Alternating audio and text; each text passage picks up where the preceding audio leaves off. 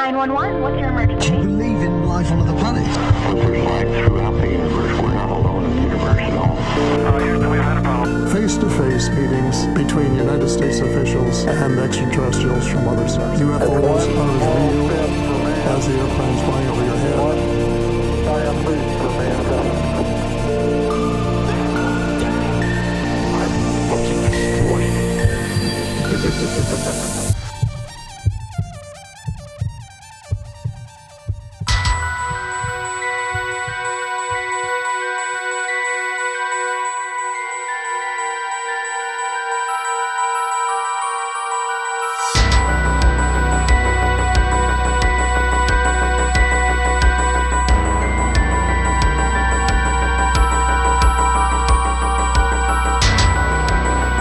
Alienada, bienvenidos a Alienados Podcast. Durante las próximas semanas vamos a compartir con ustedes una serie de pequeños capítulos debido a situaciones personales las cuales se salen de nuestras manos desafortunadamente y no nos da el tiempo suficiente para grabar capítulos completos. Pero por supuesto que no vamos a dejar un jueves sin Alienados Podcast. Daniel, ¿cómo estás? ¿Qué onda mis alienados? Un gusto estar nuevamente con ustedes. Fer, muy bien, ¿y tú? Como mencionas, por cuestiones personales que se nos sale de nuestras manos, vamos a subirle mini capítulos, los cuales estamos encantados de compartir con ustedes. Como ya comentamos, durante estas semanas vamos a compartirles una serie de temas escalofriantes y que dejan mucho que pensar. El día de hoy nos toca hablar sobre los juegos de video malditos. Exactamente, aunque no lo crean, también existen videojuegos que tienen una historia maldita detrás, que los llevó a esta lista. Sin más, venga de ahí.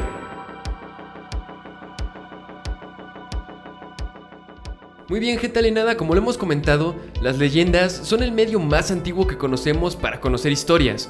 Conocemos historias solo por el simple hecho de que nos las han contado y aquí es donde las leyendas cobran magia.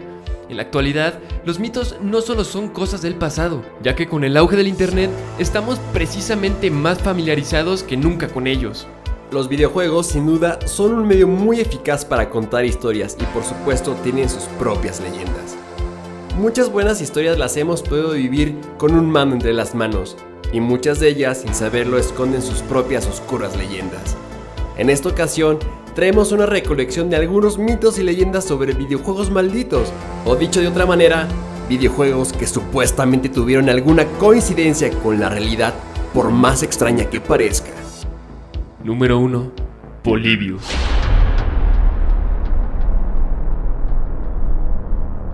En el año 1981, cuando las salas recreativas estaban a punto de conseguir la mayor popularidad en los años 80, Polybius, un juego creado por el estudio Science Hall, destacó entre muchos otros en las salas de la ciudad de Portland, Oregon. Su peculiar aspecto gráfico con colores y abundantes efectos luminosos no tardó en hacerse popular entre los jugadores. Tras el éxito en las salas, muchas personas adictas al juego dijeron encontrar mensajes ocultos en el juego. Mensajes como no pienses, suicídate, confórmate. Eran parte de este tipo de mensajes que encontraban sus jugadores de forma subliminal en el juego. El propio estudio ha indicado en alguna ocasión que cree que Polybius fue un experimento del gobierno de los Estados Unidos para manipular el cerebro de muchos jóvenes. Y es que además de tener controvertidos mensajes en el juego, muchos jóvenes indicaron que se sentían con una gran adicción al juego. Incluso presentaban malestares físicos y psicológicos al jugarlo. Entre los más comunes, ataques epilépticos, mareos, náuseas, depresión y en algunos casos, la muerte. No solo eso, sino que supuestamente, y cuenta la leyenda, muchos jugadores de la época indican que vieron a hombres de negro entrando en las salas de juego para cambiar las opciones del juego para obtener datos de sus jugadores y hacerlo aún más adictivo. Lamentablemente, no se pudo investigar mucho al respecto sobre el misterioso juego Polybius, ya que poco a poco, después de su lanzamiento, el juego fue retirado de las salas. La gota que derramó el vaso para el juego fue cuando miles de jóvenes empezaron a suicidarse, después de haber jugado el macabro juego Polybius.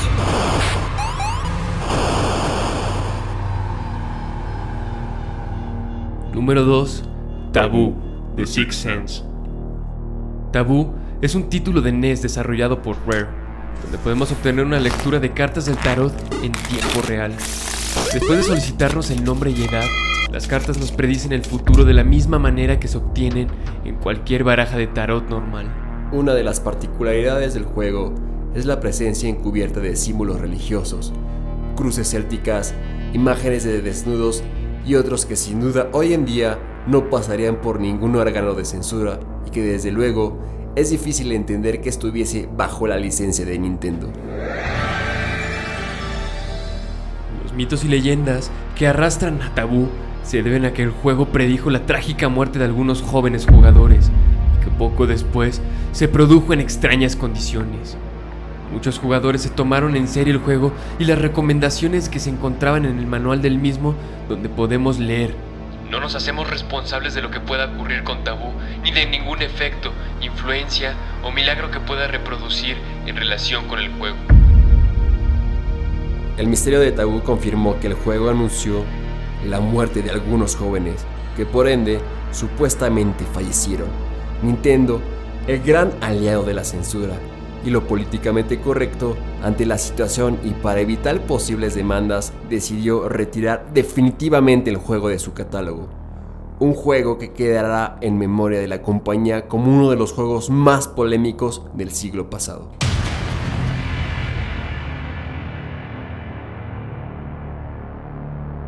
Número 3. Liar.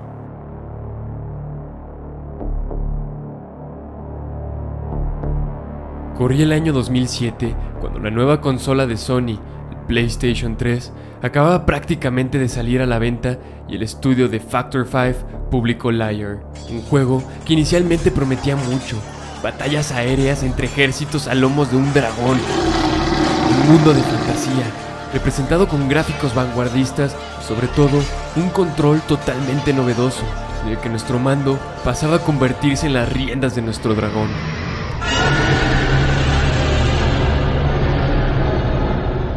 Y es que justo antes de su lanzamiento en 2007, era como si el juego tratase de enviar un mensaje al estudio para que no fuese publicado.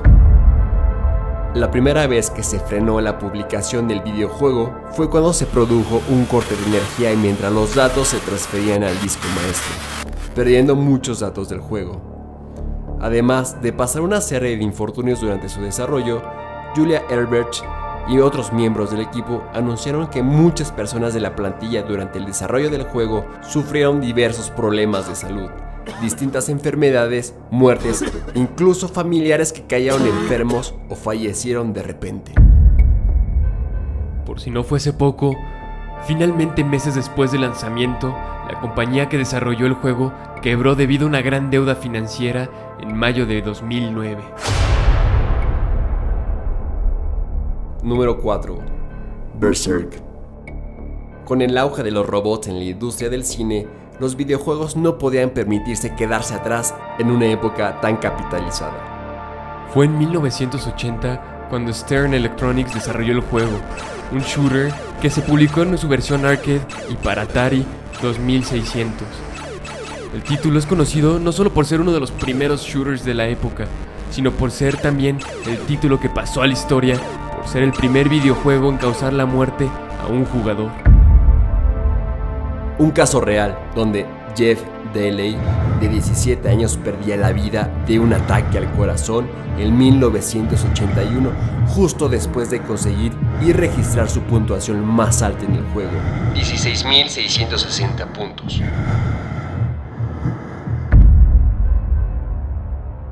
Poco tiempo después, se relaciona el juego con otra muerte, la de Peter Bokowski, de 18 años, mientras justo registraba su puntuación en el juego.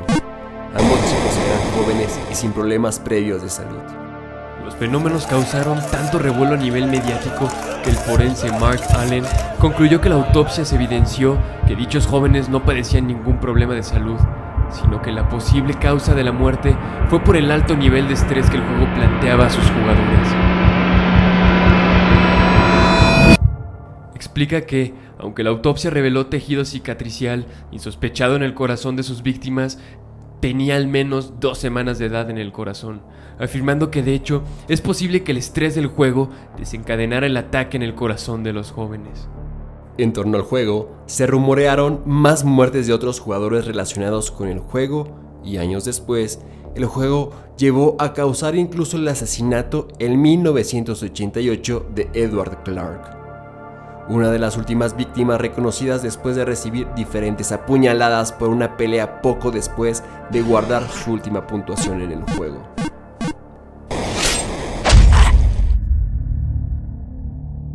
Número 5. Project Zero. A partir de 1996, tras el éxito de juegos como Resident Evil, la época dorada del survival en Japón no hizo nada más que despegar. Fatal Frame, conocido como Zero en Japón y Project Zero en Europa, es un título que salió en PlayStation 2 en 2001, desarrollado por el estudio japonés Koei Tecmo. En el juego, controlamos a Mayufu Hinasaki y nos adentramos a la mansión Himuru para investigarla, ya que se dice que en este lugar hay una oscura maldición. Tras hacernos con una cámara de fotografías, deberíamos fotografiar cada rincón de la casa en busca de los elementos paranormales. En el revelado de las fotografías veremos cosas que los ojos normalmente no pueden ver. En el juego nos encontramos con los habitantes de la mansión, siendo principalmente los fantasmas de las personas que murieron allí. Pues nada más lejos que la realidad, ya que lo más curioso del juego es que según el estudio que lo desarrolló, el juego está inspirado en las fotografías policiales reales y una historia verídica que les tocó de cerca. Varios miembros del equipo indican que el juego está basado en una historia real, donde confirmaron que la mansión Imuro del juego existe y está ubicada a las afueras de Tokio. En la misma propiedad hay tres casas abandonadas que rodean la mansión, las cuales se rumorea que comparten el mismo oscuro pasado. Existe la leyenda de que hay una red subterránea de túneles que unen las casas, pero nadie sabe quién hizo estos túneles o con qué propósito. Tras conocerse esta noticia, el estudio no ha querido revelar nunca la ubicación de la mansión exacta. Una casa que según dicen quitó la vida a siete personas, y donde cada uno de sus habitantes acabaron al borde de la locura. Los vecinos de los alrededores al conocer este crimen empezaron a fotografiar la mansión y visitarla, donde indican que han vivido en carne propia fenómenos que el día de hoy siguen sin explicar. Muchos fenómenos inexplicables que ocurren en la propiedad han sido supuestamente reportados o comentados en diferentes portales digitales. Imágenes de manos ensangrentadas han sido encontradas empapadas por todas las murallas. E incluso vecinos de la zona indican que han visto espíritus vagar por ahí. A partir de ese suceso, que marcó al estudio, su creador, Makoto Shibata, quiso inspirarse en este caso para el desarrollo del título.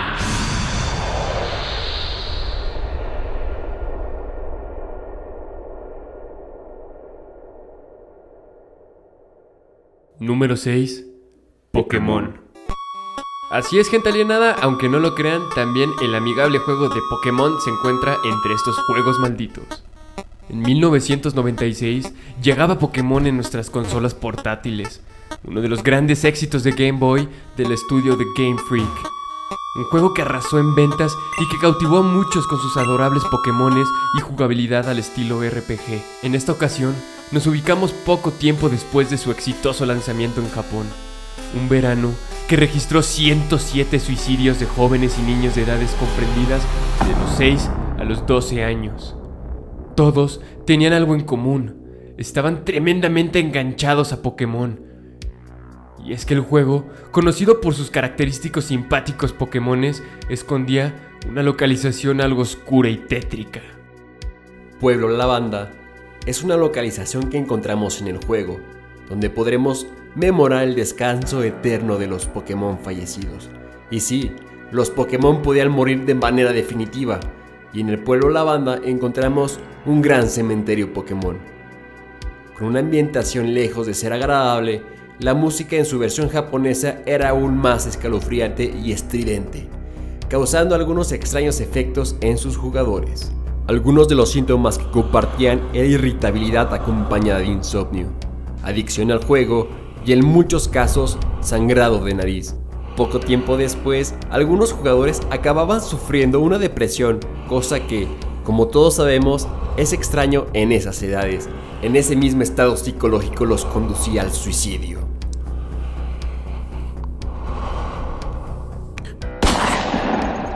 Las investigaciones encontraron algo más, ya que los jóvenes que se quitaban la vida compartían que jugaban Pokémon. Revisaron el juego y al parecer muchas de las víctimas antes de morir habían guardado su partida en el pueblo de la banda. Después de que el caso llegase incluso a medios, se ordenó a Game Freak arreglar la canción original de Junichi Masuda, en la versión del resto del mundo y en las restantes japonesas. Por si no fuera poco, se encontró un reporte redactado en junio de 1996 por la misma compañía Game Freak, en la que un empleado facilitó un listado con nombres, fechas y síntomas de niños entre 7 y 12 años que sufrían diversos problemas médicos, supuestamente relacionados al jugar a su propio juego Pokémon. Número 7. Sat Satan. Sat Satan es un juego de terror en primera persona que solo lo encontraremos en los suburbios de la conocida internet clandestina o profunda, o también llamada Deep Web, ya que actualmente no existe otra manera de poder jugarlo. El juego consiste en atravesar largos túneles en búsqueda de objetos ocultos bajo una estética muy sencilla y oscura en el juego. Encontraremos mensajes ocultos, capturas de chat con amenazas, imágenes turbias y sonidos de audios en medio del juego.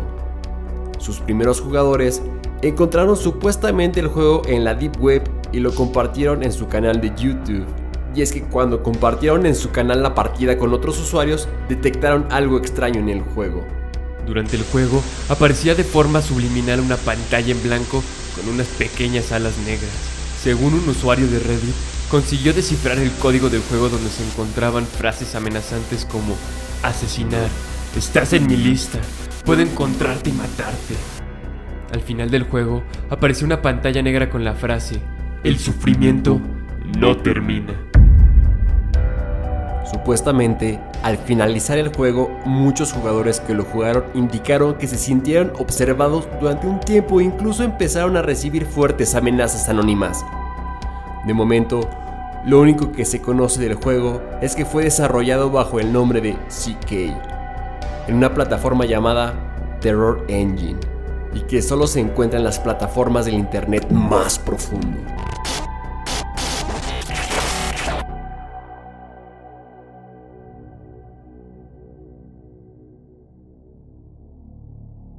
Número 8. Kill Switch. Kill Switch es un juego de plataforma lanzado en 1989 por el estudio Carvina Corporation. Este título tenía una característica única en el sentido de que solo podía jugarse una vez. Los personajes eran Porto, una niña, y Hash, un demonio invisible, donde a modo de plataforma deberemos avanzar con Porto a través de unas minas. Una vez nuestro personaje muere en el juego o llegamos hasta el final del mismo, el juego se borra por completo. Con un total de 5.000 copias del juego, rápidamente consumió el stock, y al tener la peculiaridad de que el juego se borraba, muchos fueron los coleccionistas que buscaban hacerse de él. Algunos jugadores que exigieron incluso al estudio que se publicaran más copias para intentar superar la historia con otros de sus personajes, Gast, y fueron decepcionados con un comunicado de prensa enviado por Cabina en 1990, donde el título indicaba Kill Switch fue diseñado para ser una experiencia de juego única. Como la realidad es irrepetible, irrecuperable e ilógico. Su leyenda se remonta en 2005, cuando un usuario de eBay puso a la venta el juego sellado por la cifra de 73 mil dólares. El hombre que compró el juego, Yamamoto Ryuchi, indicó su intención de grabar un video sobre el juego para colocarlo en su canal de YouTube. Después de gastar una gran fortuna y querer hacer el mejor video posible para sus seguidores, algo inesperado pasó. Al inicio de la partida, vemos a Ryuchi sentado en la pantalla de selección de personajes llorando y desde entonces no se ha vuelto a publicar ningún otro video. De hecho, supuestamente marchó sin dejar rastro, al menos en su canal de YouTube. Pese a que muchos afirman que el juego y su historia no es del todo cierta, la leyenda sobre el juego y sobre el paradero de Ryuchi se ha desvanecido de internet tan rápido como el juego se autoelimina una vez completado.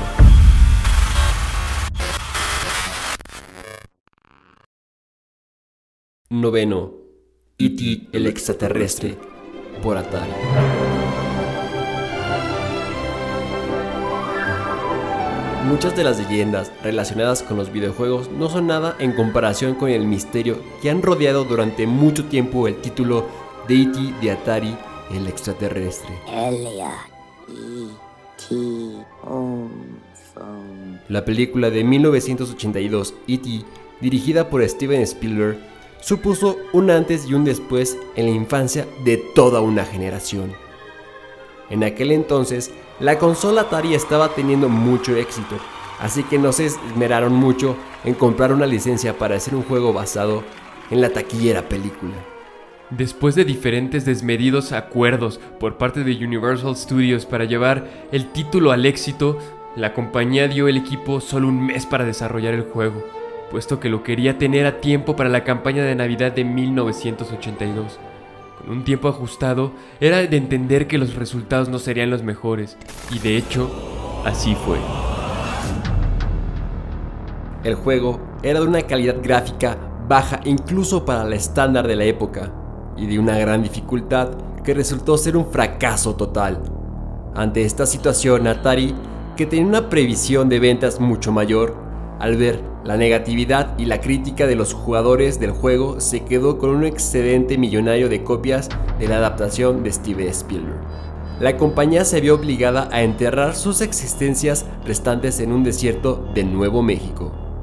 Pese a muchas teorías, el 26 de abril de 2014 se confirmó que la leyenda realmente era cierta.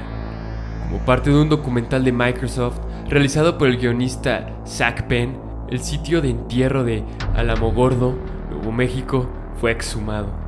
Mientras las cámaras rodaban atónitas, se descubrieron millones de copias enterradas en el desierto. Una escena que parecía irónicamente, nunca mejor dicho, una escena de otras de las aclamadas películas de Steven Spielberg. Tal vez Steven Spielberg tuvo algo que ver con esto, ya que, siendo tan taquillera su película, no dudo que haya quedado un acuerdo con la compañía Atari. O sea, ¿crees que lo saboteó Steven Spielberg? No sabotearlo, pero sí quedar un acuerdo para llamar más atención y que la película tuviera aún más éxito. Pues no estaría mal pensar eso. A lo mejor un día de estos vamos a Nuevo México a buscarlos. Y de paso pasamos al caso Roswell. Número 10. Madden NFL. Madden es uno de los títulos de fútbol americano más vendidos de EA Sports. Is it the game? y es que precisamente también es conocido por ser una franquicia supuestamente maldita. El juego es un equivalente al FIFA que lanza EA cada año. Usaban la imagen de sus jugadores en las portadas de sus juegos y portada que protagonizaba un jugador, este jugador se lesionaba. Hasta que en 1999 todas sus portadas estaban protagonizadas por el jugador Joel Madden, hasta que a la compañía le pareció mejor idea ir cambiando la portada cada año con una nueva imagen de otro reconocido jugador. Sin embargo, todas las figuras deportivas que decidieron presentar su imagen en la portada del juego acabaron gravemente lesionadas. Al menos esto le sucedió a los 14 de los 16 jugadores que aparecen en la portada del juego. Una leyenda real de la maldición de Madden que empezó a difundirse a través de sus propios protagonistas. Eso sí, no falta quien desafía abiertamente la maldición, como el jugador Patrick Mahomes. Y por último, mi gente, ¡Qué copión! y por último, mis alienados, tenemos a Virtual Boy. En 1905 se lanzaba la Virtual Boy, una llamativa consola de sobremesa con un catálogo de hasta 22 juegos que tenía la particularidad de presentar imágenes en 3D y que el resultado para sus jugadores fue totalmente incómoda de usar. La consola fue llevada a cabo por Gunpeo Yokoi, el responsable creador de éxitos como Game Boy y Game Watch. Y es que por desgracia suya, fue el responsable de crear la consola que obtuvo uno de los mayores fracasos de Nintendo. A pesar de que Gunpeo fue un precursor principal de los juegos de realidad virtual, Virtual Boy no fue precisamente bien recibida ni por la crítica ni por sus jugadores. Gunpeo Yokoi, que antes conservaba una reputación en la compañía gracias al éxito de Game Boy y otros trabajos anteriores, con Virtual Boy vio su carrera trunca, donde en 1996 acabó dejando la compañía y justo un año después murió. Tras tratar de socorrer a uno de los accidentados en la carretera, lo atropellaron hasta en unas tres ocasiones diferentes, causándole la muerte.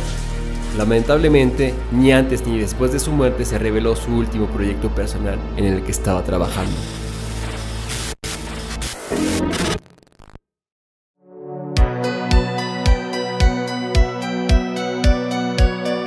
Bueno, mi gente alienada, estas son algunas de las leyendas y mitos conocidos sobre videojuegos malditos.